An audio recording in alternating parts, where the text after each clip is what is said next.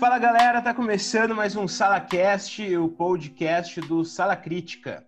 E hoje o nosso SalaCast é especial Halloween e a gente vai trazer aqui uh, histórias de terror e aquilo que realmente dá medo na gente.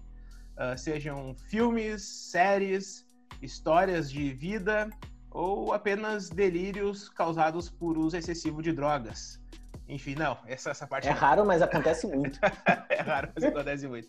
Enfim, falando sério, esse programa vai falar sobre medo. E para falar sobre esse assunto, estou eu aqui, Carlos Redel, acompanhado de Paola Rebelo, a nossa especialista em terror. E aí, gente, tudo bom? Também tá aí o, o André Bozetti, que acompanhou boa parte de todas as histórias de terror do mundo, né? Eu acompanhei, acompanhei pessoalmente, né? Eu vi a criação, carreguei o Conde Drácula no colo.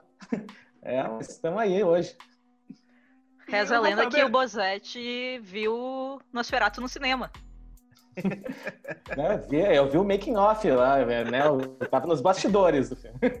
Vocês não sabem, mas o Bozetti foi o assistente de direção do Nosferatu.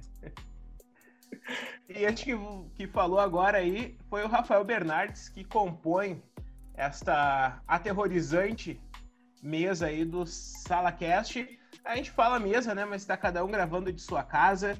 Todo mundo aí devido Mas eu tô com uma mesa. É, eu, todos estamos com uma mesa, são quatro mesas, né? Eu acredito. Mas cada um gravando de sua casa aí. E hoje não vai ter muito roteiro aí, né? A gente só vai seguir falando quais, quais foram as experiências que mais deu medo na gente.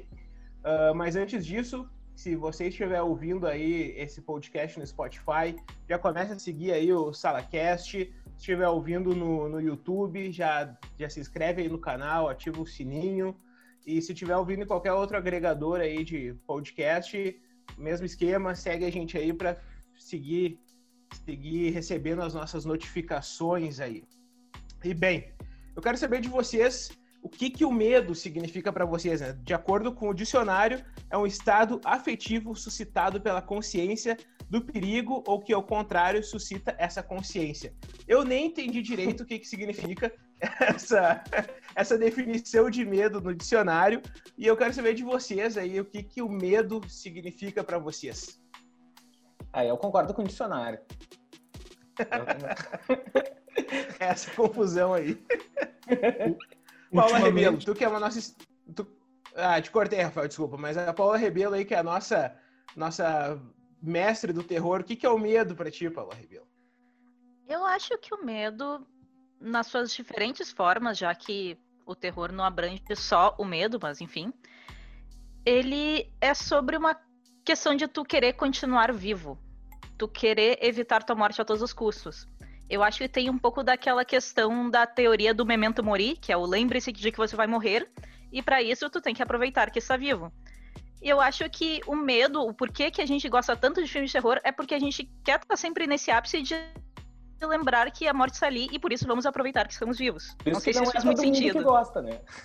É. Por isso eu não gosto, eu tô muito próximo da morte já, então eu prefiro não conviver muito com isso, né? É, eu não passo perto de cemitério porque dizem que quem não é visto não é lembrado, né?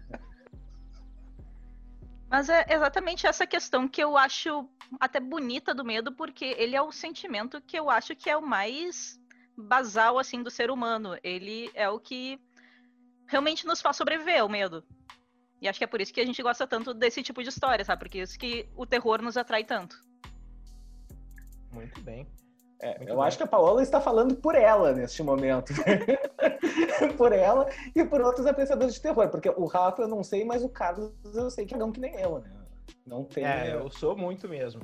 Eu sou muito, mas eu sei apreciar um bom filme de terror, ah, desde que eu esteja assistindo de dia, né? Geralmente com as janelas abertas e tudo mais. Uh, eu consigo apreciar aí um bom filme de terror. Mas eu quero saber pro Rafael Bernardes agora, o que, que significa o terror para ele.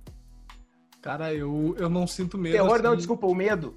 O medo. Terror vem é outro momento. O que, que é o medo pra ti, Rafael Bernardes? Sem problema. Eu, eu, não tenho muito medo de filme de, de terror que tenha espíritos, Uh, esse tipo de filme assim não me dá praticamente nenhum medo assim acho que o único filme uh, sobrenatural que eu fiquei com medo foi o Exorcista, assim, quando eu era mais novo. Mas eu sinto muito medo de filmes que abordem violências humanas, sabe? Tipo, pessoas que invadem casa de outras pessoas e torturam elas. Uh, um filme que ficou muito no meu imaginário quando era adolescente foi Jogos Mortais eu morria de medo de alguém me, me, me raptar e, e começar a me torturar porque eu não era uma boa pessoa, sabe? É, o... é não falta motivo, né? Né? a consciência pesa, né? E aí tu fica, pô, eu, eu fiz aquela cagada ali, e aí a pessoa, aí o cara vai me raptar e vai me, vai me torturar até a morte, sabe? Eu tenho medo de, de coisas possíveis, assim, porque eu não sou, eu sou uma pessoa um pouco cética, então eu não acredito em muitas coisas. Então eu, eu acredito na maldade humana. Então eu acabo sentindo muito medo disso. É o que me deixa. Primeira grande lição, primeira grande lição desse SalaCast é que jogos mortais é mais efetivo que a Bíblia para fazer com que as pessoas façam coisas boas. Então aí já temos a primeira lição anotada. Mas enfim, já que o Rafael entrou nesse, nesse cenário aí de, de terror, de filmes de terror e tal, eu quero saber aí quais foram os filmes de terror que mais realmente aterrorizaram vocês. Eu vou começar já falando uh, que talvez o filme de terror que mais tenha me deixado com medo mesmo, uh, aquele medo. Eu fiquei com muito medo quando eu vi o Albergue a primeira vez, no mesmo mesma linha aí do que o Rafael disse, desse, desse terror possível, né? Dessa, dessa realidade, que é um terror um pouco mais real, né? Que, enfim. Mas eu fiquei com muito, muito medo do filme Espíritos, A Morte Está ao Seu Lado, de 2006 Principalmente daquele final uh, macabro em que a menina lá, o espírito, ficava nas costas do, do protagonista do, do filme, quando ele tira a foto. E depois daquilo, todas as vezes me dá dor nas costas, eu fico, meu Deus, quem está aqui, cara? Eu, eu fico com muito medo e aquele filme, o Espíritos, para mim foi um bom tempo, cara, um bom tempo até eu conseguir me recuperar daquele trauma que foi que foi o Espíritos. É, eu, eu tenho uns filmes mais antigos que marcaram muito a minha infância ali, que me deixavam em pânico. Uh, um que eu assisti quando era criança e que eu fiquei muito apavorado e que eu pensava que era o filme mais assustador do mundo, até que eu revi, sei lá, uns 10 anos atrás e não senti nem perto a mesma coisa, foi Poltergeist. Né? Mas quando eu, eu vi ele quando eu tinha 7 anos de idade e eu fiquei realmente apavorado, assim. Mas uma coisa que eu tinha medo de uma maneira geral, né? Eu, eu não sei se foi no filme justamente As Noivas do Vampiro, Noivas do Drácula, não lembro. É um filme antigo, década de 60, 70.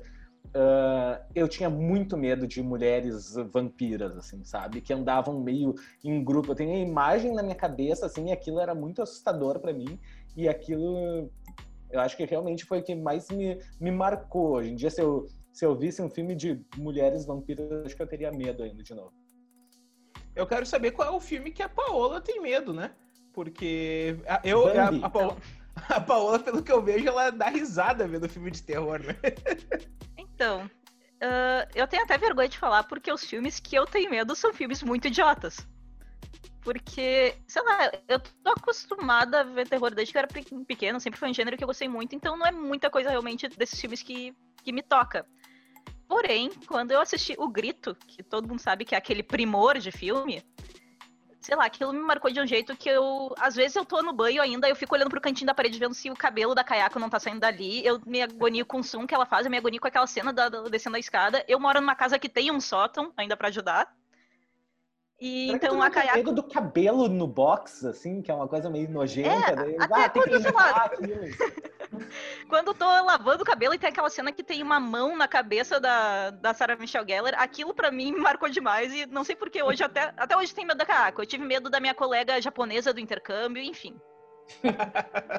e outro filme. Não dormia, Porque, não sabe dormia. Todos os japoneses são fantasmas assassinos, né? É. São uma não, Até mas, tem mas uma muito... história curiosa com essa japonesa que a primeira vez que eu vi ela, o nome dela era Kana. Ela estava sentada na fileira atrás de mim e ela também estava com sono naquela aula muito chata, com a meio dormindo assim com o cabelo na frente da cara e quando eu fui me esticar, me espreguiçar e olhei para trás e olhei ela, eu dei um pulo que a guria deve ter ficado até constrangida.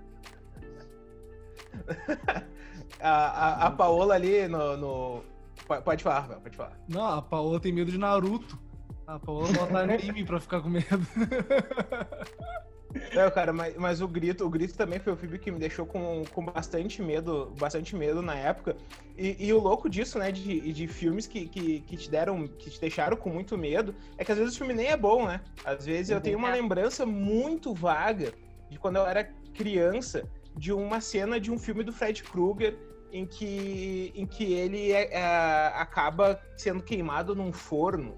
Eu não lembro que, em que filme é esse. Eu sei que não é o primeiro, acho que é o 4 ou 5, uma coisa assim, que termina ele num forno lá. Uh, muito maluco aquilo. E eu fiquei muito tempo com aquilo na cabeça. Eu nunca mais vi os filmes Hora do Pesadelo, porque eu não gosto, e enfim, não, não, não é o tipo de filme que eu vou rever. Mas eu lembro que eu vi aquela cena específica e aquilo me assombrou por muito tempo, cara. Por muito tempo. E eu acho que, que Fred Krueger, para mim, é, é, é uma experiência que que eu, eu não, não sinto vontade de ver aqueles filmes, porque, cara, é o momento que tu tá mais, sabe, suscetível para ser morto. Tu tá dormindo, cara. Tu tá dormindo, que pavor isso. Os caras conseguiram, sabe, ir, no, lá no fundo de, de como te deixar com medo. Porque no momento que tu dorme, tu não tem mais controle nenhum. Uh, hoje, por exemplo, essa, antes de, antes de acordar, eu tive aqueles, sabe, eu tava com, com o nariz trancado e não tava conseguindo respirar. E aí, sabe quando tu vai sufocando e, e aí tu, tu sabe que tá dormindo e tu não consegue se mexer? E eu comecei a ficar num, num, num pavor, assim, num terror. Isso, isso me dá muito medo, cara, de estar tá acontecendo alguma coisa e eu não, eu não consigo acordar. E, e, e essa noite eu tava, eu tava dormindo e não tava conseguindo respirar. E eu, cara, acorda, se mexe. E sabe, daí tu tentando fazer um esforço tremendo para se mexer e tu não conseguia porque tu tá dormindo e, e, sabe que tá dormindo e não consegue acordar. Isso me dá muito medo. E daí os caras misturam isso com, com um assassino que vai lá no, no, no teu, no, no teu sonhos e te mata. Se te mata no teu sonho, tu morre na vida real. Então, Hora do Pesadelo realmente é uma coisa que eu acho tenebrosa, cara. Não sei como é que as pessoas conseguem gostar desse, desse filme. Cara, e, nessa eu tô contigo, porque quando eu era criança, eu vi acho que com uns 8, 9 anos esse filme e eu me borrei inteiro. e eu tive mesma, o mesmo pensamento que tu, cara. No, quando a gente tá dormindo, é o momento que a gente menos tem defesa, sabe? Ah, e o Fred, ah, o Fred veio, eu cago ele na porrada. Mas o, o cara vem no sono, mano. O maluco vem no sono, é. tá dormindo, não tem o que fazer, entendeu? Aquele teu medo bobo de criança, assim, ah, o, Jason vem aqui, ah, eu corro do Jason. Não, mas do Fred não tem o que fazer, entendeu? Mas quando eu era criança, assim, eu, eu tinha muito medo desse, do Hora do Pesadelo, tanto que eu vi uma vez só e nunca mais vi. Até hoje eu não, eu não vi. Não, não sinto vontade. Mas um filme que, que ele, ele não dá tanto medo, mas ele me deixou incomodado na, no, no, ponto de, de ficar com medo é o Violência Gratuita, filme do Michael Haneke que é um filme assim, ó, o original ele me deixou muito incomodado, muito incomodado e no final eu tava cagado assim, que quem não conhece, o filme um... te estraga, né? Cara, sim, sim. Me faz mal pra pessoa. Eu vi também. Eu peguei o filme andando e pensei, cara, por que, que eu tô vendo isso? Eu tô passando muito mal com o negócio. Tu passa mal e, e para quem não conhece, é a história de um de, de dois, dois guris assim com 20 e poucos anos que invadem a casa de um casal que tem um filho e eles começam a espancar o, o casal do nada, assim. Só isso. É isso o filme. Só que o filme ele não te mostra nada. O filme é sempre a, a, a, tortura é atrás de um sofá, é na, a, aparece a sombra do casal apanhando, os gritos, tu não vê nada. Ele não tem violência explícita em nenhum momento. E isso é o que deixa, te deixa mais incomodado, sabe? Nessa questão, acho que geralmente nesses filmes e acho que é por isso que também que os livros de terror dão mais medo que os filmes de terror. Tudo que tu não vê te dá mais medo. É muito mais fácil tu sentir medo desse tipo de filme, ou talvez de uma bruxa de Blair, em que a bruxa não aparece em nenhum momento, do que tu sentir medo de um Fred Krueger, embora seja, embora seja um exemplo que a gente usou, mas porque ele aparece, ele tem uma personalidade, ele fala um monte de palavrão no filme. E então acho que é mais fácil ter medo de algo que não aparece. Do é. amorfo, assim. Eu acho que a Bruxa de Blair é um baita exemplo. Assim, o primeiro né? Bruxa de Blair, né? Porque agora fizeram esse remake aí que eles mostram Ai, a bruxa. E aí, por putz, né? Tudo, tudo que tinha de legal no primeiro filme, né? Foi massacrado aí nesse, nesse remake, reboot, eu acho. Não sei. Continuação, é, não... é tudo misturado. Eu não vi o mais atual, eu acho. Mas uh, o original, assim, de não mostrar a bruxa, mostrar só o que, que aconteceu enquanto eles estavam dormindo o personagem que desaparece e né, aquela a rixa que começa a surgir entre os personagens ali, um culpando o outro, então entra o elemento humano também que o Rafael citou, e, e no final, assim, né, bom, é, bom, Bruxa de Blair não tem mais spoiler, né, mas uh, a cena do, que tá o cara de costas pra parede lá, uh, quer dizer, de, de cara pra parede, nossa, aquilo ali é muito tenso. Aquilo ali é terrível, cara, terrível. É. E tem, e tem, e tem uma, um, uma parada também que, que, que, foi uma coisa que me assustou muito, eu cheguei a ter pesadelo, cara foi com o Iluminado. E é bizarro que o Iluminado tem várias cenas. Olha que maluco como é que é a mente humana. Né? O Iluminado tem várias cenas de que tipo de terror absoluto ali, né? Tipo uh, do gráficas, sangue jorrando, né? do, do gráfico, exatamente, de, de o sangue jorrando, as meninas, as gêmeas lá e tal. Tudo aquilo ali é muito assustador e tal. Mas é a primeira vez que eu vi o Iluminado, eu era jovem, e, e eu não entendi bem o final. E aquela cena, aquele, aquele finalzinho que mostra o personagem do Jack Nicholson no quadro do hotel, uh, e aí vai, vai aproximando a câmera, e aí mostra que ele tá naquela festa junto. Eu não entendi direito na época. E aquilo ali, cara, me deixou com medo um medo hum. terrível que eu sonhei com aquilo ali, cara. E até hoje eu ainda sinto um pouco de medo. Agora eu tô falando aqui, deu, cara, aquilo é muito assustador, velho. E eu não tinha Carlos entendido. vai passar a noite em claro agora. É, exatamente. eu não tinha entendido na época o que significava aquilo ali. E para mim, aquilo ali de não entender o porquê que esse cara tá naquele quadro ali. É, é, sério, aquilo ali me deixou com um medo terrível, terrível. E até hoje eu ainda sinto um pouco de medo quando eu relembro daquilo ali. Mas não do filme em si, mas do, do sentimento que eu tive na época quando eu vi o Iluminado pela primeira vez. Então, é, é, é, aquele filme para mim funciona em todos os níveis, assim, Iluminado é, é, é para mim é, é, um filme perfeito, assim, de, de, terror, porque ele consegue em vários níveis te deixar com medo e tenso e, e de tu querer entender o que tá acontecendo e tal, eu, achei, eu acho uma obra-prima mesmo, apesar do Stephen King não gostar muito, né, mas é, ele tá errado. É, até porque a versão que ele gosta é péssima.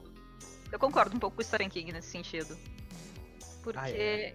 Bom, é que a Paola, terror, a Paola leu o livro, é. né? Enquanto filme de terror, o Iluminado é um baita de um filme, e eu assisti o filme quando eu era pequena, antes de ler o livro. Porém, depois que tu lê o livro, que tu pensa, a história do livro é muito melhor, porque não só seguiram o livro, sabe? Faz muito mais sentido. A começar que o personagem de Jack Nicholson, ele já parte pro Hotel Louco. Ele não tem uma evolução gradual, sabe? No livro é revelado aos poucos que ele já tinha agredido o filho. No início ele parece um pai normal, tipo, se recuperando de algum problema, mas parece amoroso com a sua família. E no filme ele já é escrachadamente louco. E eu acho que isso quebra um pouco da, da realidade da coisa, sabe? É, mas a, a, a versão que o King fez, né, que ele aprova depois, foi é um é péssima aquele nem medo dá então uh, eu ainda prefiro como eu não li o livro né e acho que sempre tem que ter essa questão da adaptação o filme não pode estar tá totalmente atrelado ah só vai aproveitar quem lê o livro e, então, como filme, como obra cinematográfica, para mim não tem nem comparação, assim, Iluminado do Kubrick é disparado o, melhor filme baseado em, em, obras do Stephen King, né? Na, na minha visão, assim. É, vi, na visão só cinematográfica eu, eu concordo. É, é, porque é muito maluco, né, esse lance de, de adaptação de, de livro, né? É, enfim, a gente tem várias obras aí. Até agora o Doutor Sono, que chegou por, chegou no ano passado aí, ele meio que é uma continuação do. Ele meio que respeita o livro, mas consegue continuar também o filme do Kubrick, né? E, e eu gostei muito também, apesar do Doutor Sono não dar medo nenhum, né? Esse é mais um suspense uh, bacana ali. Eu não sei o que a Paola achou. Serviu como continuação para as. Eu achei ambos? que eu entendo que as pessoas não gostam tanto da história do Dr. Sono como gostam do Iluminado. O Iluminado realmente tem um clima de tensão muito maior. Mas o Dr. Sono ele ficou muito fiel ao livro, à continuação, e ele também corrigiu todos os problemas que o Stephen King via no filme do Iluminado. Um deles seria. Eu não sei se eu posso dar spoiler aqui, suponho que eu posso. Pode dar spoiler. Uh, a destruição do hotel, que no final do Iluminado já, o hotel já tinha sido destruído, já tinha sido explodido, e essa era uma das coisas que o Stephen King reclamava aqui no filme. O hotel continuou lá de pé e eles finalmente destroem no final do Doutor Sono. É, a gente tá fazendo esse podcast por vídeo e o André Bozetti não viu o Doutor Sono. Ele está muito triste porque o maior medo da vida do André Bozetti são os spoilers. Então, não, eu aproveitei este momento para trazer medo real. Eu, de, eu liberei para Paula dar spoiler para trazer medo real para esse SalaCast e foi, foi, atingimos o objetivo. Ainda nesse programa eu vou revelar meu maior medo, meu medo real mesmo no final. Então escutem. em algum momento, não vou dizer que no final, senão alguém vai botar lá no final. Não. Todo mundo momento... sabe que é o INSS, José. e, e nem quebrar o quadril também, não é. Não Os boletos da Renner. São, são os Mas... anos chegando e nada de aposentadoria. Mas, cara, eu quero trazer aqui para discussão também, talvez o gênero que me deixa mais nervoso de todos, que é os filmes de possessão, né? Filmes, séries e tal. Uh, e, eu queria já trazer a história da, da Emily Rose, né? Uh, o filme uh, da Emily ah. Rose. E, cara, eu quero dizer que eu vi, eu vi o filme, eu era, eu era molecão ali, né? Eu era adolescente e tal. E o filme, ele tem bastante o, o clima de tribunal e tudo mais ali. Então, eu não, não, me recordo de ter sentido muito medo assistindo, o, assistindo ao filme. Mas depois, depois, caiu na internet, os, os, os, o caso real, né? Com vídeos, com áudios. Mas, não, com áudios, né? Com áudios, fotos e, e, enfim, relato ali de como foi aquele momento ali da aquele episódio da possessão da menina lá que acabou sendo a inspiração pro, pro filme. E cara, aquilo ali, aquilo ali é aterrorizante, cara. Aquilo ali, ouvir aqueles a, a, aquele, aquela pessoa gritando, ouvir aquela, ver aquelas fotos, uh, tudo aquilo. E, e, por mais cético que tu seja, né? Por mais que, que tu não acredite nesse tipo de coisa, aconteceu algo ali, né? E aquilo ali, cara, aquilo ali me dá um medo genuíno vendo aquilo ali, cara. É, é bizarro, é bizarro, assim. Aquele relato que inspirou o filme da, do Exorcismo de Emily Rose, para mim, até agora, não vi nada mais a, a, assustador na, em, em algum caso que tenha inspirado um filme. É, no filme tem uma cena que eu lembro que eu fiquei meio marcado, assim, que é quando ela tá andando na rua e olha, as pessoas olham para ela com os olhos e a boca preta, assim, sabe? Uma, tipo uns fantasmas, né? eu lembro que aquela cena é meio assustadora. Mas uh, tem um filme que não é de, de espírito, tipo assim, mas que também, teoricamente, era baseado numa história real e que depois se mostra que não é, que é aquele Contatos de Quarto Grau. Acho que é esse. Ah, sim que o filme é assustador porque parece que é, no início aparece a, Mila Jovovich ali falando que é tudo ali é verdade, não sei o quê. Cara, tu vai assistindo o filme, é terror e pânico daqueles alienígenas abduzindo lá, não sei o quê, para depois saber que nada daquilo é verdade. E se tu soubesse no início que aquilo não era verdade, não ia dar medo porque eles não construíram tão bem a tensão assim. Mas tu assistindo aquilo ali pensando que era real é muito assustador, né? Então nesse caso até funciona melhor aquele o filme que saiu foi esse ano na Amazon ali o, na, o é que é a Vastidão da Noite. A Vastidão da Noite esse ano. Esse ano. É. Cara, esse filme é, seria assim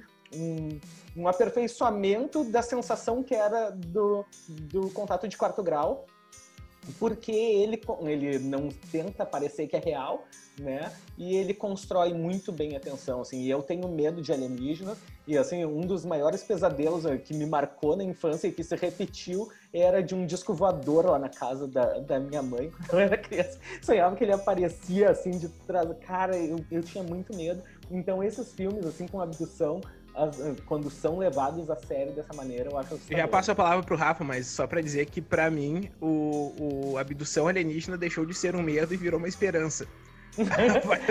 Atualmente ah, é, é, a minha, minha esperança da vida, assim, é ser abduzido. Vem. Pode ir, Rafa. Uh, então, cara, uh, falando sobre, sobre isso, assim, de, de parecer real, claro que o filme nunca teve essa proposta, mas por se assemelhar muito à realidade, eu tive medo bastante quando era adolescente do Atividade Paranormal, o primeiro, né? Cara, eu vi no cinema esse é. filme e eu dormi de luz acesa. A gente dia. tinha dormido no cinema, de como é que conseguiu, cara? Não, é que conseguiu. Cara, eu fiquei com muito medo, eu fiquei aterrorizado. Eu dormi de luz acesa acho que um mês. Nossa, eu, eu namorava na época, então eu e ela, a gente só queria um dormir na casa do outro pra não, não ficar sozinho. Ah, não só sei. pra isso, né? Ah, sei, sei, sei. Mas É, aí, que desculpa, hein? o- Junta o útil ao agradável, né? Ah, o Mas- sogro acreditou nessa história aí. Pior que acreditou. Muito bem. Meu, é o, sogro, um o, sogro começou a, o sogro começou a acreditar depois que o Rafael acabou fazendo xixi na cama da namorada, mas isso aí é outra, outra história. Ah, olha aí, ó. Ó, ó a voz da lenha aqui, ó. Eu não gosto de bonecos. Eu não gosto de boneco. Não gosto de boneco demoníaco. Não gosto, então eu não vejo. Mas agora que o Rafael falou de boneco, uma coisa que me deixou com muito medo por um bom tempo, quando eu era criança, eu era bem piá a primeira vez que eu peguei a fita verde de Toy Story. Toy Story, inclusive, é meu filme favorito por da vida, assim, sabe? O Toy Story, toda a saga de Toy Story, é- é- eu cresci assistindo, então eu me sinto meio parte daquilo ali. Mas aquela cena em que o Woody vira a cabeça pra, pra, pra atormentar lá o, o, o moleque lá, o, o Sid, e aí ele vira a cabeça e diz, então brinque direito. Bah, aquilo ali me deixou com medo por muito tempo, cara. E muito tempo. Era só esse, esse, esse parênteses aí na história dos bonecos do, do Rafael aí. Mas então tu não assiste a Annabelle, Rafael? Não, cara, eu não, eu não gosto de Annabelle. Na, na real, eu nunca vi. Eu nunca vi Annabelle. Eu acho que é algum trauma do Chuck.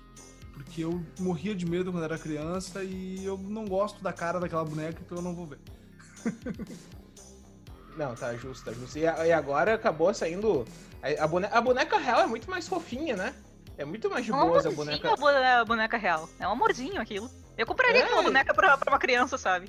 Uma boneca amaldiçoada, Paula? Não gosto Agora de mesmo. Agora, falando em boneco a, a- a demoníaco, saiu aquele lance daquela boneca lá que eles usaram em Crepúsculo, né? Dizendo que a boneca tá, tá metendo louco lá no, no museu de, de Crepúsculo lá, e a boneca tá derretendo, e, e as câmeras já regis- registraram a boneca assustando lá e tal. E, enfim, né? Eu talvez- acredito. Eu acredito porque ela quase derreteu meus olhos quando eu assisti o filme, né? Então, ah, mais apavorante do que assistir aquela, aquela, aquele treco lá, assim, realmente. Se ela tá Terrível, fazendo no terrível. museu, eu acho justo. Né? Eu acho que só o fato de existir um museu de crepúsculo já é uma história de terror aí mesmo, né? Não, olha, tá Museu louco. de Crepúsculo, meu Deus. Bah, gente, eu queria voltar pro papo do. Do. Como é que é o filme? Contatos de quarto grau? Uhum. Ah, tá. Porque eu também tenho um baita do medo desse filme, até porque na minha casa é cheio de coruja.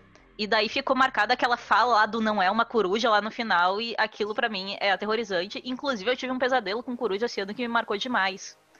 Foi um dia que faltou luz e eu dormi com a janela aberta pra ter alguma claridade no quarto. Eu não estou acostumada a dormir com a janela aberta e tem um morro de grama na frente da minha janela. E eu sonhei que naquele morro de grama tava lotado de coruja com os olhos brilhando no escuro me olhando. E eu cheguei a acordar e eu fui olhar a janela pra ver se elas não estavam ali de verdade. Aquilo foi terrível pra mim. Ah, eu vou ter que É. contar uma história que tem a ver com isso, então. Olha, tem umas histórias vai. reais aí. Ah, quando eu morava na casa, quando eu morava na casa da minha mãe, né, acho que eu era adolescente ainda, ah, eu ficava Isso, muito... isso em 1923.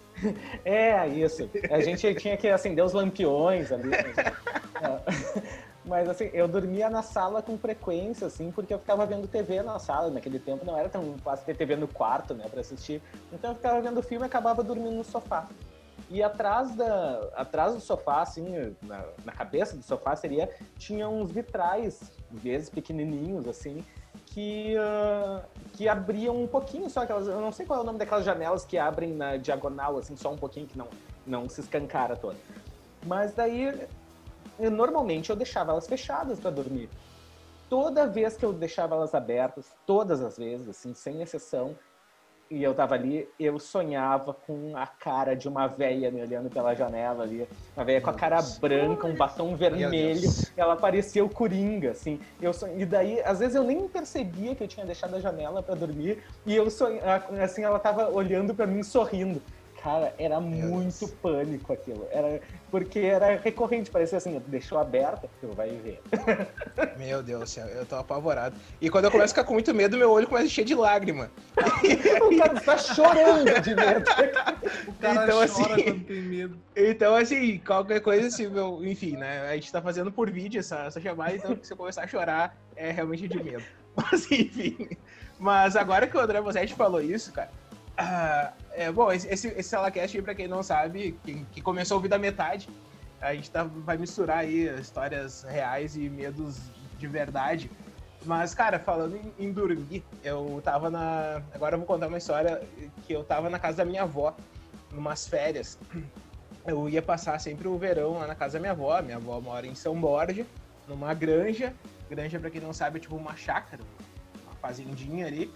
E aí, isso aqui, cara, é meio do que no meio do nada, assim, sabe? É uma fazenda e tal, uma chácarazinha ali que não tem nada perto. E aí, a coisa mais próxima que tem, tô falando sério mesmo, é um cemitério lá, lá adiante, assim. É a coisa mais próxima. E um dia tava eu e um primo distante lá, e a gente tava vendo o filme na sala, e aí a gente pegou e. e cara, sério mesmo, não tem nada próximo mesmo. E a gente tava fechando as coisas para dormir, a gente ia dormir na sala e tal. E aí nisso, cara, a gente. Tu olha pela janela e não enxerga absolutamente nada, porque não tem uma iluminação próxima e nem nada. É tudo um breu, tudo escuro, assim. E a gente tava se preparando para dormir, cara.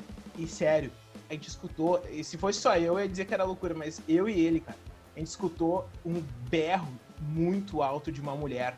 No, no meio do nada, assim, sabe? A gente olhou para fora pra ver se tinha passado algum carro, alguma coisa e nada, nada, nada.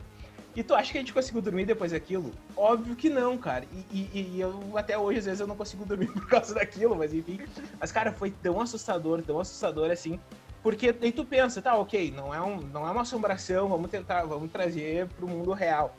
Uh, a logística para uma pessoa ter gritado ali não tem como, sabe? É, é, é bizarro. Uma pessoa tava caminhando no meio do nada e deu um berro uh, lá de dentro da, da granja, porque de longe tu não ia conseguir escutar, ou, ou não sei, ou é, ou é inexplicável, sabe? E aí, cara, quando, a gente, quando acontece aquilo, tu olha pra, pra pessoa do teu lado e a pessoa te olha de volta, assim, eu sei o que aconteceu, eu também escutei. Cara, aquilo te dá um medo, um medo, assim, cara, tão terrível. E depois, outro dia, tu vai contar pra tua avó, é, a tua avó completamente cética, né?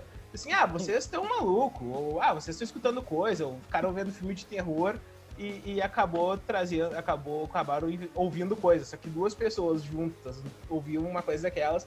Então, esse foi um episódio muito, muito terrível que eu nunca consegui esquecer. Eu era, eu era moleque, assim, quando eu comecei, sabe? E, cara, foi, foi muito assustador, cara. Muito assustador. Uh, eu não tenho nenhuma experiência paranormal no meu currículo. Porém, eu, tenho, eu sempre tenho alguns pesadelos interessantes. E teve um que eu tive há uns anos atrás que me marcou muito uh, eu tenho minha cama encostada numa parede e eu sonhei que eu estava dormindo e eu acordei e olhei para essa parede, só que nessa parede tinha um espelho que não existe, na verdade. E quando eu olhei para esse espelho, tinha uma pessoa atrás de mim me olhando enquanto eu dormia. Ah, meu Deus. E eu fiquei um tempão sonhando isso na minha cabeça. Isso durou muito tempo e era uma sombra, eu não conseguia ver direito e eu não conseguia acordar.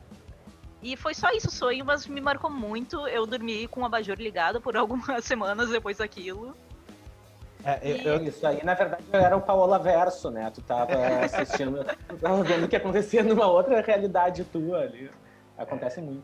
Era um eu, divertido eu, lá do Stranger Things. Eu já Isso. nem consigo dormir de luz apagada na vida, assim, né? Eu tenho medo do escuro geral, então sempre tem que ter uma luz na minha casa ligada em algum ponto que dê uma clareada no quarto, senão eu não consigo dormir, cara. Eu, para vocês terem noção quanto eu tenho medo de escuro, teve uma vez que a Kenny apagou todas. Eu tava dormindo, a Kenny apagou todas as luzes da casa e eu acordei, cara, por conta do escuro total da casa. Então, tipo, eu tenho muito medo de escuro mesmo. Então, eu, eu consegui acordar porque tava escuro demais. então, vocês têm noção aí de como é que é o pavor que eu tenho de escuro, né, cara? Não, e, e nem, era, nem era essa história que eu ia falar, mas já, já puxando esse de sonho da, da Paola, há pouco tempo, isso foi recente, eu sonhei um negócio de demônio, sonhei que a minha cunhada tava, tava possuída e que ela tava correndo atrás de mim. Aí no que ela chegou eh, perto de mim no, no sonho, eu agarrei ela. Quando eu acordei, eu tava com meus dois braços na minha namorada e ela gritando, me solta, me solta. E eu tava forte, assim, ó, agarrando ela. Sai, demônio! Desculpa, desculpa, desculpa. Eu acho que é o Rafael que tá possuído, gente. É. Que medo, cara. Imagina, cara. Que terror, que terror, velho. Ah, ela acordou apavorada. Depois ela não conseguiu mais dormir de madrugada. Ela não conseguiu mais dormir porque eu tava segurando ela, assim, dormindo com os olhos fechados. Mas qual, era, mas qual era a tua história de terror que tu ia contar, Rafa? Cara, a minha história de terror é meio cabulosa, assim. Que. Perdão. Eu tinha 17 anos, eu, eu namorava uma menina, eu tava na casa dela. E tava a família dela toda lá e tal, o irmão dela, que era meu parceiro e tal, tava a mãe dela. E aí o irmão dela era meio esquisito. Assim. Ele, era um, ele era meu amigo, mas era um cara meio estranho. Mais do que eu, então. ele era. Imagina o Rafa achar um cara esquisito, meu. Né? pra te ver a situação. Porque ele tinha umas oscilações de humor, assim, que quando tu é adolescente, tu não entende muito bem. Do nada, o cara é teu brother e do, do, do nada ele quer bater em ti, assim, sabe? É um negócio meio absurdo. E aí, um dia, ele despirocou e a mãe, a mãe dele era pastora evangélica. E aí, ele começou a revirar os olhos e começou a mudar de voz. Eu vi, cara, eu vi. E eu não acredito nesses negócios. A cabeça começou... girou. Não, não, não. e aí ele, ele, começou a falar uns negócios absurdos, assim, parecendo umas línguas nada a ver, assim. Aí a mãe dele começou a meio que exorcizar ele. Meu Deus, cara. Ela, ela, ela pegava, botava a mão na cabeça dele e dizia: sai desse corpo, sai desse corpo. E eu, com 17 anos, com os olhos desse tamanho, né? Eu, caramba, o cara tá possuído. E o cara não parava. Ela pediu 10 ela... pila pra ti na saída da casa ou não? não, não. Ah, tá. Não, é porque às vezes o showzinho custa esse preço. não, cara, era real. A gente tava jantando assim, de boa, sabe?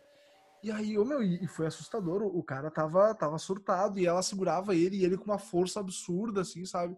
Ele, ele era grande também. E aí deu que no fim ela ficou falando, falando, falando, falando e parou, assim. Ele se acalmou. Ele se acalmou e dormiu. Tipo, ele, ele se deitou no sofá assim e dormiu. E é, aí, é, cara, é, o que, é, que tá acontecendo? É, é assustador porque às vezes, às vezes né, ó, mistura um problema psicológico da pessoa e aí é vai lá e vai lá e traz a, a religião para junto, né? E aí acaba se transformando num grande filme de terror, né? Obviamente, daí tu com 17 anos, tu tá ali e absorve aquilo ali como esse retrato de de sendo uma, uma experiência de demoníaca, né? Imagino Exato. que deve ter sido uma, uma sessão de muito, muito terror pra ti. Não, o, não, o pior isso aí não, é o que eu chamo de quarta-feira, né? Ô, Carlos, o mais assustador não chegou ainda. Por quê? É. No que acabou isso, deu, o cara tranquilizou, ele jantou, conversou, disse que não lembrava de nada, tudo certo. Só que aí eles não queriam deixar o guri dormir sozinho. Vai dormir com Não. Vai dormir com a mãe dele? Não vai dormir na sala comigo. Como é que eu vou dormir na sala com um cara que tava possuído há, uma hora atrás, tá ligado? Eu dormi, é, eu, eu não dormi, cara. Eu fiquei a noite inteira acordado, completamente cagado e, cara, O bom é que não tem que dividir a coberta, porque o cara vai flutuar, né, cara? Vai levitar do teu lado. Aproveita e gira ele e faz um ventilador se tá quente. E aí o. Bota, bota, um tapete em cima dele, sobe e, e diz que é o Aladim, tá ligado? o desfecho dessa história veio depois de muito tempo, quase 10 anos depois.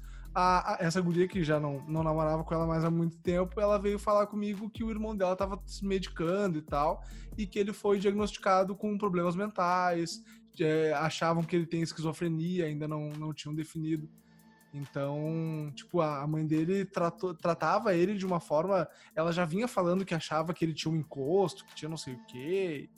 E realmente o problema do cara era mental, assim. E dava para ver, assim, pelos surtos que ele dava de vez em quando. Ah, que, que, que maluquice, cara. Nossa. Doido. Mas, enfim, não, não deve ter sido fácil, cara. Ah, eu, eu com 17 anos, sabia nada da vida, eu tava apavorado, né? E com aquela mulher lá gritando: sai desse corpo que não te, não te pertence. O meu. Eu tenho mas, mas sabe que. Não sei, Rafa, nem te preocupe. Mas sabe que eu acho, eu acho muito interessante isso. Eu até uh, né, deveria ter um, um estudo, uma, uma, coisa assim pra te conseguir, porque às vezes eu acho muito interessante, cara, essas possessões demoníacas que daí já te traz como bônus tu saber uma língua diferente. né? Isso eu acho interessante de vir. O Yazid né? nunca testou essa, né? Cara? É, pois é, cara. É muito mais simples, né? Ponto, vai ali, tu. Não, vai ali, tem que ficar anos ali. Anos, cara, anos. E, e ouvindo vezes... a fita cassete ali no, no Walkman, coisa assim. Exatamente. Eu não, tô, eu não, tô, eu não, não estou dizendo que existe ou não existe, né? Só estou dizendo que tem esse bônus, né? Que tu já aprende. Às vezes é uma língua que nem é mais falada, né? E aí tu acaba aprendendo ela como bonificação. Então, é tipo, é um bônus por ter passado pela experiência, né? Mas, enfim. É, é até porque é. é. muito útil saber aramaico. Vai que tu quer assistir o filme do Mel Gibson sem legenda, né? Exatamente. Exatamente. Então, eu é acho muito, muito útil. Eu, eu acho útil. Cara, mas assim, antes eu falei uma experiência de sonho, né? Mas eu tenho alguns momentos acordado também que aconteceram umas coisas bizarras. E uh, eu vou dizer que eu sou ateu, né? Não acredito em espíritos, não acredito em nada, mas são coisas bizarras que aconteceram que eu não tenho explicação, né? Não acredito uh, em bruxas, mas que elas existem, elas sim, existem, né? Uh, lazai, lazai. Então, a gente só fala nessa... português aqui, Bozete, porque ninguém tá possuído. Eu tô possuído, cara. Ah, tá. então, tá então tá desculpado. E o Rafael. É, é, ligar pra ir a sogra do Rafael pra ele. Mas então, assim, nessa mesma casa da minha mãe, eu acho que era lá o problema, porque eu saí de lá e nunca mais aconteceu nada. Aí Mas, deixou uh... tua mãe lá sozinha. É, é, eu deixei. É assim que eu resolvo meus problemas, né? Ela que abandona as pessoas e, e dá tudo certo. Então, assim, eu. Um outro quarto. Eu passei por todos os quartos daquela casa, assim, quando tinha aqueles feng shui, né? Não era, mas assim, a gente mudava. Ah, quem sabe agora tu fica nesse quarto. Eu fui parar num quarto que era.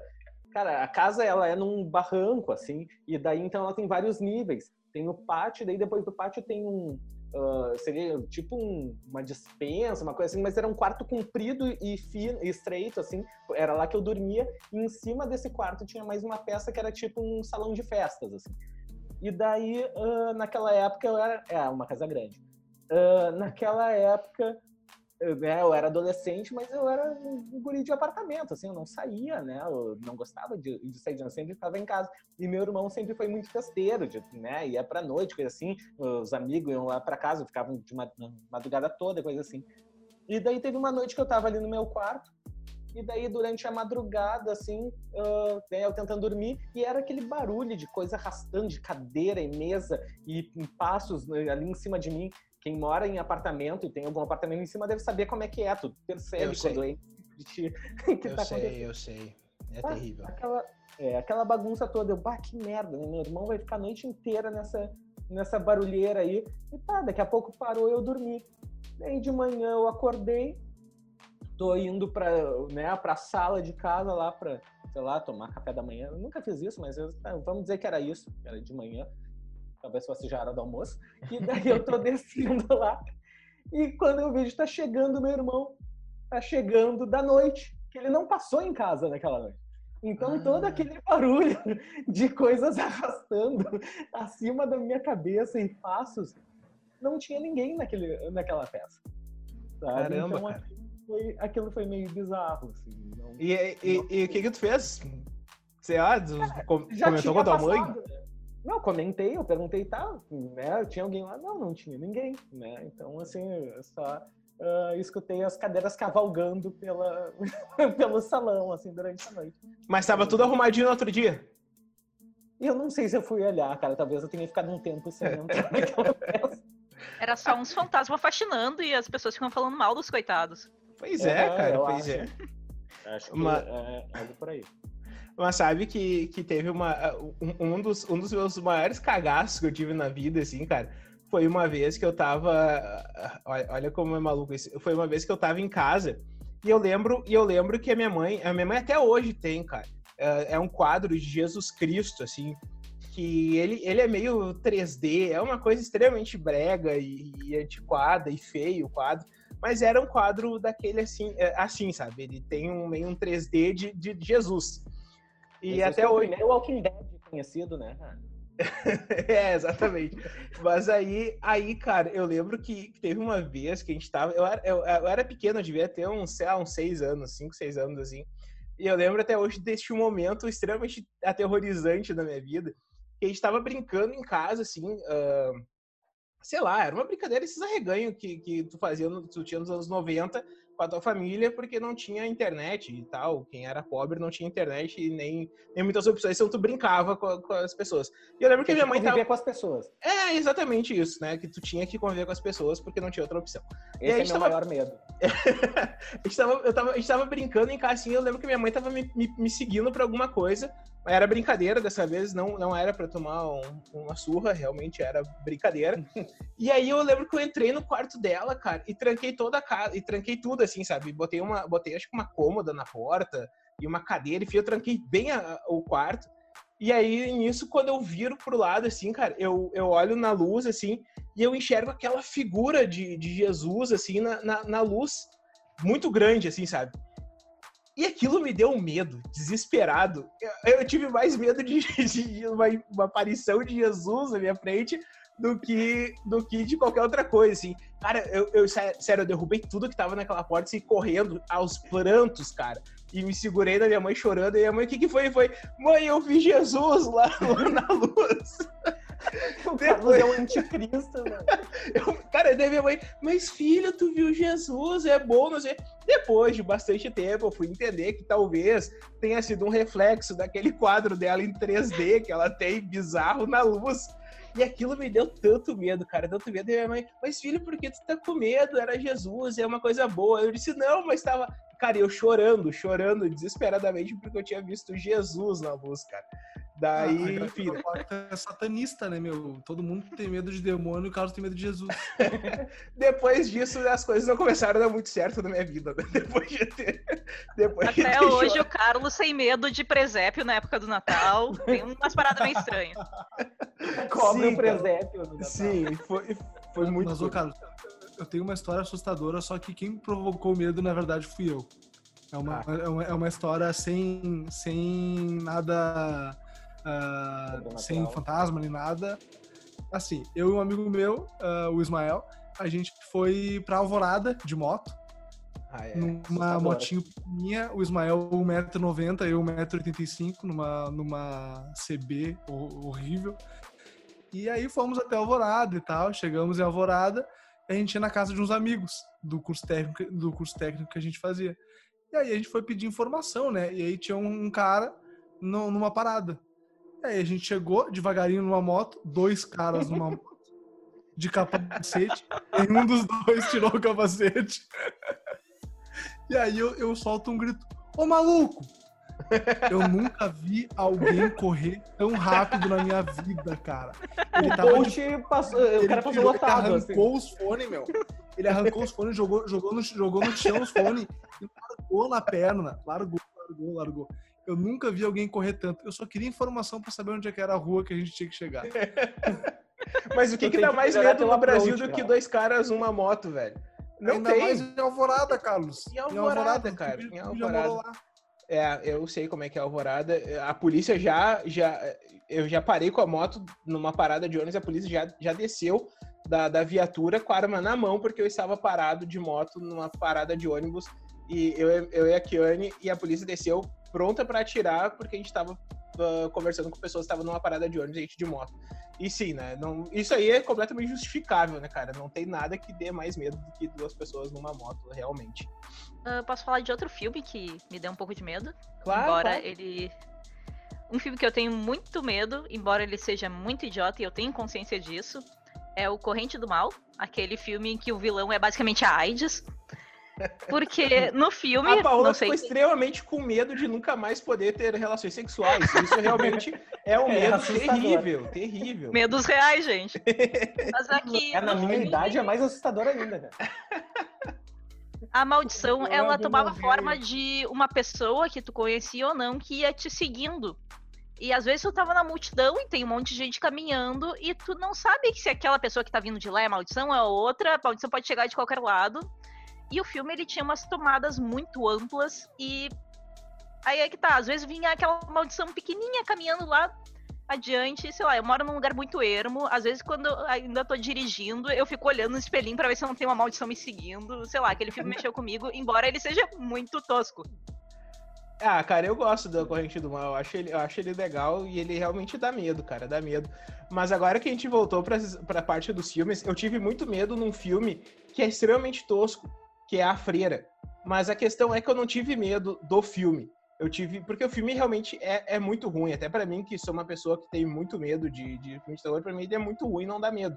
Mas a questão é que eu estava na sala de cinema, numa cabine de imprensa, assistindo o filme, e aí tá tudo no escuro ali, tranquilinho, o cara vendo o filme que assim. Eu, tava, eu cheguei meio atrasado no, no dia e eu tava meio pré, próximo do corredor. E eu vendo o filme tranquilinho.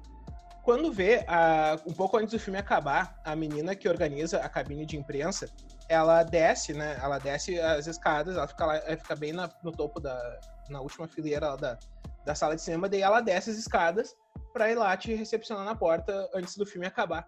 E eu estava sentado, assim, vendo, assistindo a freira, e tá, tudo bem, era um momento mais tenso, que era o final. E do nada, assim, eu tô aqui quando vê, passa aquela pessoa do meu lado, do meu lado, assim, sabe? No, filme tudo escuro, filme de terror. Sério, eu dei um pulo da cadeira, dei um pulo, fiquei meio em pé, assim, na cadeira. De que tava tudo escuro, o pessoal não, não reparou muito, mas foi um fiasco. Eu tive. E, e, e, foi um susto que não foi do filme, né? Foi de uma pessoa de verdade que tava passando do meu lado e eu acabei tomando um sustão assistindo a freira, cara. Mas já, já, já emendando essa, essa história de pessoa do lado, teve um episódio que daí, misturando real e ficção, teve um episódio que me deixou muito tenso, cara, que foi uma vez a gente tava em Buenos Aires eu, a, a, minha namorada, a minha sogra e, e, a minha cunhada, a gente tava passeando por Buenos Aires, caminhando, né, por, por, pela cidade. E aí eu tava indo um pouco atrás, assim, e a gente tava descendo uma rua, não lembro que bairro que a gente tava lá. A gente tava descendo uma rua, cara. E foi bizarro porque, tipo, tu tá descendo, tu tá descendo uma lombinha assim que tu já pega um pouco mais de embalo, né? E eu tava descendo aquela rua e, e foi muito louco porque alguém pegou assim, sabe? E segurou no meu ombro e me puxou para trás. Só, sabe? Daí, sabe quando tu dá uma volta, meia volta assim, que alguém te puxou? E aí alguém me puxou pelo ombro e eu já, pô, quem é que tá me puxando, né? Quando, quando eu olho para trás, não tem absolutamente ninguém, cara. Ninguém. E, e, eu, e, e, sabe quando tu sente aquela mão te puxando pelo teu ombro e, e tu, cara, pra interromper um, uma descida na lomba, sabe? Uma, uma, movimentação física em ti. Aquilo ali me deixou extremamente inculcado e até hoje, cara, eu não sei a explicação daquilo ali. Você tive um espasmo. Aquele. É, exatamente. No ombro que se desequilibrou na lomba. O espírito ali, né? que desceu do meu ombro, exatamente. Mas eu não sei se eu tive um espasmo muscular, eu não sei se eu tive o que, que aconteceu. Uh, eu tento achar outras justificativas que não sejam uh, paranormais. Não seja né? óbvio que, que é um fantasma que te assombra. Que não, seja, que não seja um fantasma, né? Talvez. Era o Jesus 3D no teu ombro. Era o Jesus 3D, cara. Ah, eu lembro que tu fez naquele dia quando tu tinha seis anos, que tu ficou com medo de mim e foi chorando pra tua mãe, malandro. Mas aquele episódio foi bem assustador, porque. lá não... seria Jesus.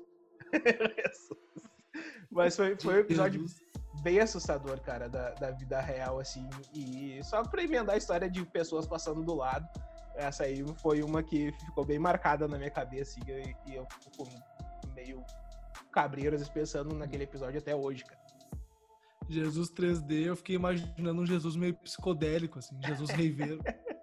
Jesus de óculos, com aqueles, com aqueles ah. coisinhas fluorescentes nas mãos e tal. Vai, Paulo. Uma história que não é assustadora e é quase uma confissão. Eu lembro que na cabine de imprensa do It, capítulo 2, tava o senhor Carlos sentado na minha frente. Eu não conhecia ele naquela época, mas eu sabia que ele tinha medo de filme de terror. Em dado momento do filme, eu lembro que eu olhei para ele, ele tava encolhido na cadeira. Não sei se ele tava encolhido porque tava com medo ou se tava encolhido porque tava encolhido. E eu pensei, eu vou dar um chute na cadeira e vou assustar ele. Eu me segurei para não fazer isso o resto do filme. eu adoro assustar as pessoas, mas eu fiquei meio com vergonha. Ah, já vou ser demitida tão cedo, assim, sabe? E achei melhor não. Lamentável, Paulo. Lamentável. Se eu tivesse essa oportunidade, eu faria com certeza. Ah, tem coisas que não acontecem duas vezes. Agora a gente nunca mais vai entrar numa sala de cinema e tu não chutou o Carlos né, naquele dia. é verdade. Acabaram essas Perdi a oportunidade. Bah, mas não, não faz isso, cara. Bah, que, que... Mas eu adoro dar susto nas pessoas. Se bem que o It capítulo 2, é, mas eu devia ter encolhido porque realmente eu devia estar com medo em algum momento, né? Mas enfim.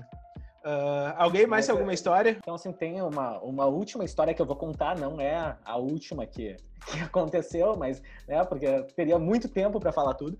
A gente, uh... a, gente, a gente, tem que guardar coisas também pro, pro especial de Halloween do ano que vem, então vamos... Ah, não te preocupa, tem para os próximos 10. não, mentira. Mas uh, aconteceu também na casa da minha mãe ali, né?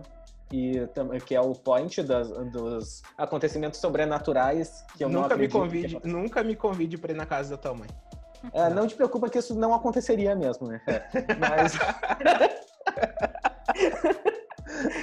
mas uh, então assim teve uma uma situação que eu tava ali dormindo assim e era um dia que era frio eu tava coberto assim tapado até o rosto né cobrindo até o rosto que tava bem frio mesmo e daqui a pouco, assim, de manhã cedo, já tinha claridade entrando pela janela, eu vi uma.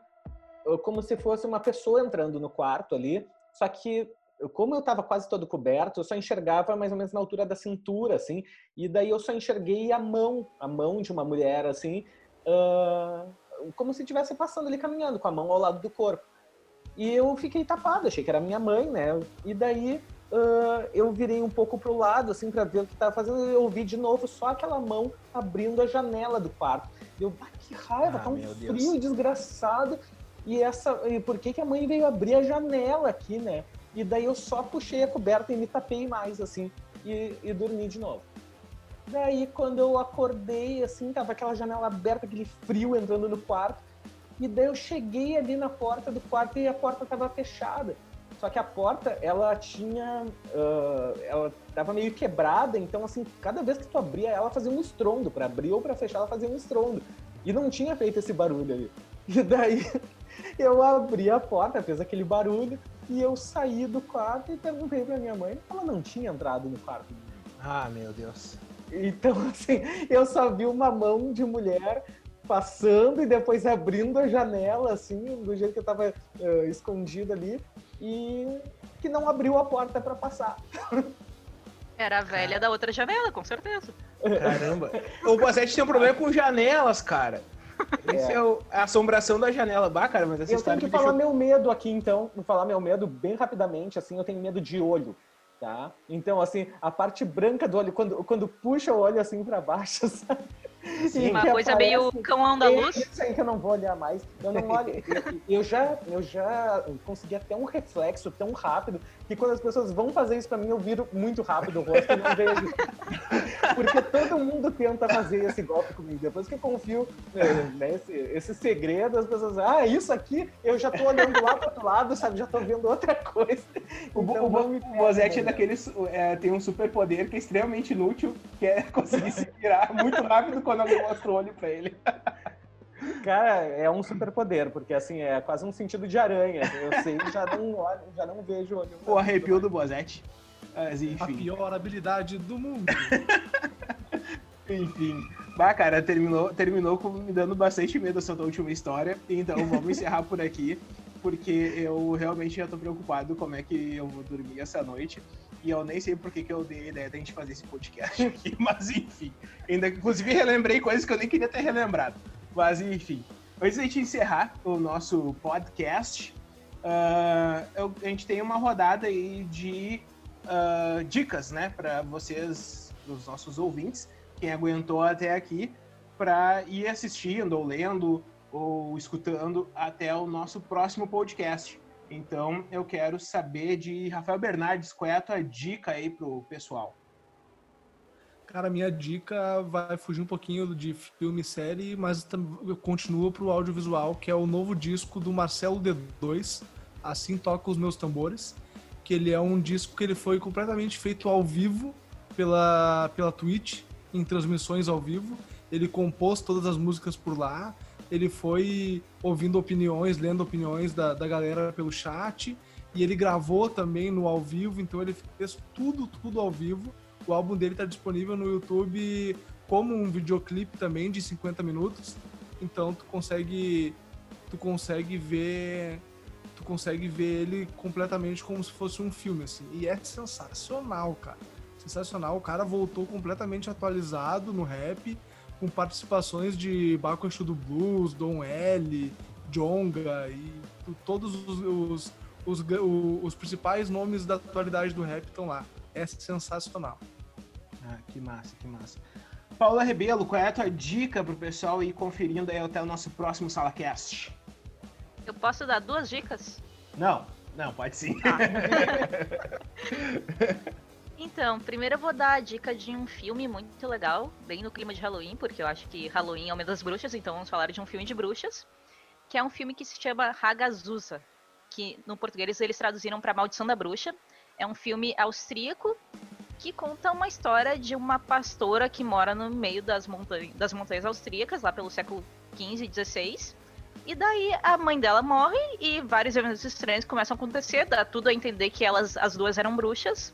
Não dá para falar muito além disso, para não dar spoiler no filme. O filme é de 2018.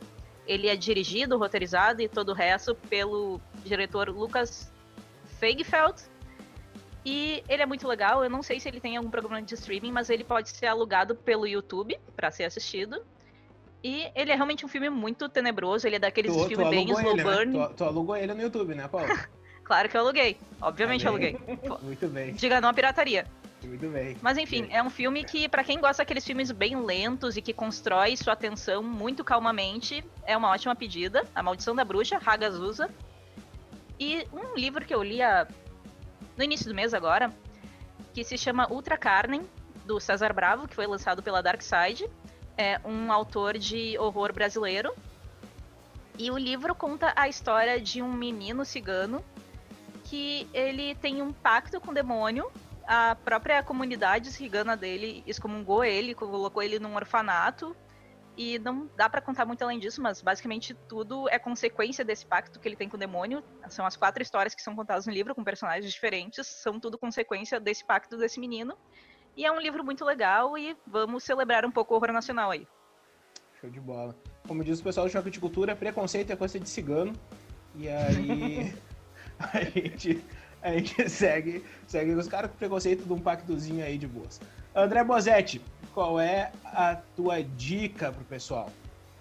Cara, a minha dica veio agora à minha mente, um filme que quando eu era criança eu tinha bastante medo e eu preciso rever ele, que é um filme chamado A Fortaleza, mas não é a Fortaleza esse mais famoso, é um filme de 85, 85, 86, um filme, se não me engano, australiano que um grupo de sequestradores invade uma escola, sequestram uma cri crianças e uma professora e deixam eles presos numa caverna no meio do mato. E as crianças e a professora têm que se virar para fugir e daí acabam, uh, vamos dizer, uh, acontecendo atos violentos, assim. Então é um filme que eu gostava muito na infância, mas eu tinha bastante medo e acho que vale a pena rever atualmente. É um filme que ficou meio perdido e que na época fez bastante sucesso, assim. E já que falou em terror nacional, é prestigiar o nacional, Morto Não Ah, lá vem ele, né? era aí que eu já até sei que filme é. Eu já ah, até sei Morto que não fala, é. filmão. Uh, sempre, né, cara? Esse Bozé já deu essa dica 37 vezes na história do Sala Crítica. Mas Vai, ninguém assiste, né, cara? Dá, dá a dica, fala. Não, não, na verdade, assim, foi só porque a, a Paola falou e eu concordo, assim. Uh, eu já dei essa dica 500 vezes e acho que agora já tá mais fácil de acessar ele. Deve ter alguma plataforma aí no Globoplay da vida, deve estar uh, tá ao alcance. Morto Não Fala, filme dirigido por Denison Ramalho. Muito bacana. Legal, sempre dicas inéditas de André Bozetti aqui. Mas, a primeira cara, foi. a primeira foi. É, agora o Bozetti tá fazendo essa dobradinha, né? Uma dica nova e morto não e fala. E morto não fala. Legal, bacana. Pelo menos tem uma dica nova. Dá pra empurrar esse filme até alguém ver. É. Até alguém dizer, ah, tá. A Paola viu, né? A Paola viu. Então é tá... maravilhoso esse filme. Vale a dica, vale realmente a dica. Legal, Bozetti, conseguiu. Parabéns. uh, cara, a minha dica é Bom Dia Verônica série da Netflix que surpreendentemente dá medo, porque ela traz umas paradas muito trash, principalmente na, na questão ali de, de, abuso psicológico, violência doméstica e tal. Isso acontece muito, mas também a gente tem uh, tortura e, cara, coisas bem bizarras que eu não vou, não vou dar muito spoiler aqui para não, pra não estragar a experiência, porque quando eu fui assistir, eu não estava esperando nada daquilo e quando começaram a acontecer aquelas coisas na tela, realmente me surpreenderam bastante. Então, assim, a Bom Dia Verônica é uma série policial, é nacional, tá na Netflix. e ela vai te dar medo também em alguns momentos. Em vários momentos eu tive que virar a cara, porque realmente eram momentos bem, bem tensos ali em Bom Dia Verônica. E antes. Ah, e também eu queria dizer, né, para quem não assistiu ainda, assiste Arquivo X, que tá lá no Prime Video, tá no Globoplay também. E Arquivo X é uma das séries atuais aí, atuais não, né? Uma das séries que atualmente estou assistindo e que está me dando medo e eu já consegui até ter pesadelos de Arquivo X. Então, para quem aí gosta de não, tem episódios que dá medo, sim. Estão me olhando com cara estranho aqui, mas é, a gente tá gravando pelos unhas, os caras estão balançando a cabeça. Mas tem episódios que realmente dão medo em Arquivo X. E, e quem quiser aí tomar, quem quiser aí, uh, tomar alguns sustos dos anos 90, uh, dá uma conferida lá. E antes da gente terminar, eu quero só mandar um salve pro pessoal que, que nos apoia, pessoal, os nossos apoiadores do Apoia-se. E a gente. E eu quero só mandar um salve aqui, ligeirão, para todo mundo que está apoiando para que a gente consiga uh, manter o nosso, nossos vídeos, nossos podcasts no ar. E são eles: Rodrigo Ramos, Camila Signorelli, Kiane Sutelo, Líria Rebelo, Guilherme Pacheco Mercado, Matheus Rocha, Matheus Esquenato, Cristiano Mendes Aquino, Paloma Batista, Dudu Correia, Marlon Fonseca, Mariângela Pinheiro, Nanato Silva Júnior, Letícia Bonato e Kátia Felício. Muitas palmas para esse pessoal aí, gente.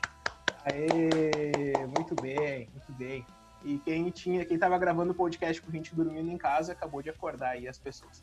Mas enfim, brigadão, gente, por... e quem não apoiou ainda, vai lá no apoia.se traço sala crítica e dá essa colaboração aí pra gente.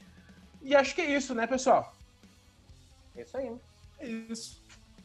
Até o próximo. Divirtam-se então. no Halloween, aí no dia do Saci. Né? Então...